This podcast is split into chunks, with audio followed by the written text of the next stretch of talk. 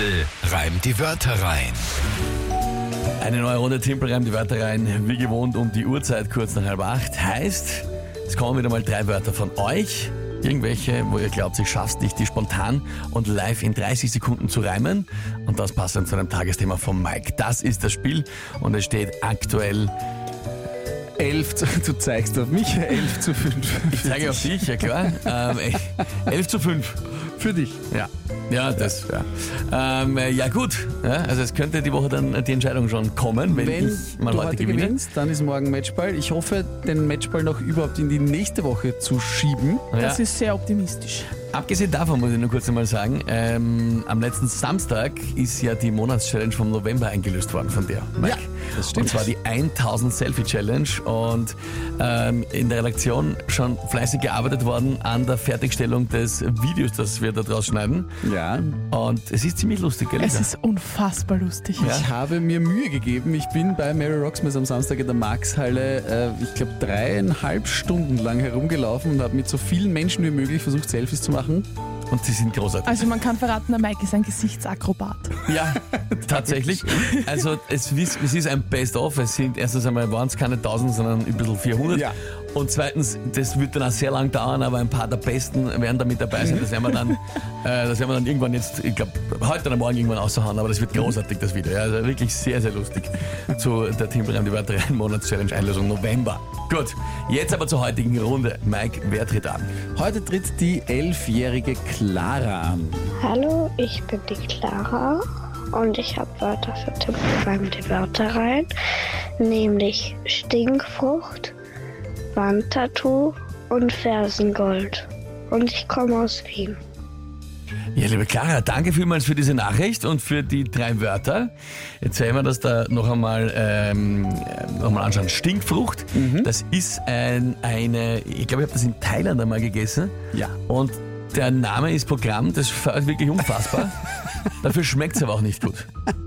Also es ist wirklich ein von vorne bis hinten ekelhaftes Ding. Ja? Und trotzdem Kult. Irgendwie. Warum auch immer. Warum auch Höchstens immer. als Mutprobe. Wahrscheinlich, ja? weil es Also- wirklich riecht. Ja. Ja. Gut. Äh, Wandtattoo war, hast du das richtig verstanden? Das Wandtattoo, ja Wandtattoo, genau. klar. Und Fersengold? Die ähm, Band.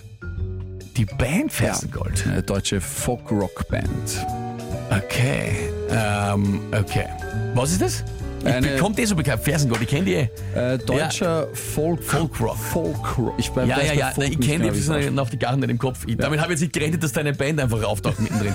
Okay, gut. Stinkfrucht, Wandtattoo, Fersengold. Ähm, was ist dazu das Tagesthema? Tagesthema ist tatsächlich eine Schlagzeile und es gehört in die Rubrik Warum ist das überhaupt eine Schlagzeile? Okay. Wie so oft. Josef Haders Bruder verkauft Christbäume in Wien. Aus. Aus. Das ist der, Geha- der gesamte Informationsgehalt. Nur jetzt einfach spaßhalber. Aus, welch, aus welcher Zeitung ist das? Naja, was glaubst Ich wollte es wissen, aber die Antwort hat sich quasi von selbst ergeben. Stinkfrucht, Wandtattoo und Fersengold. Josef Haders Bruder verkauft Christbäume in Wien. Okay, ähm, ja gut, dann probieren wir es. Heute mal.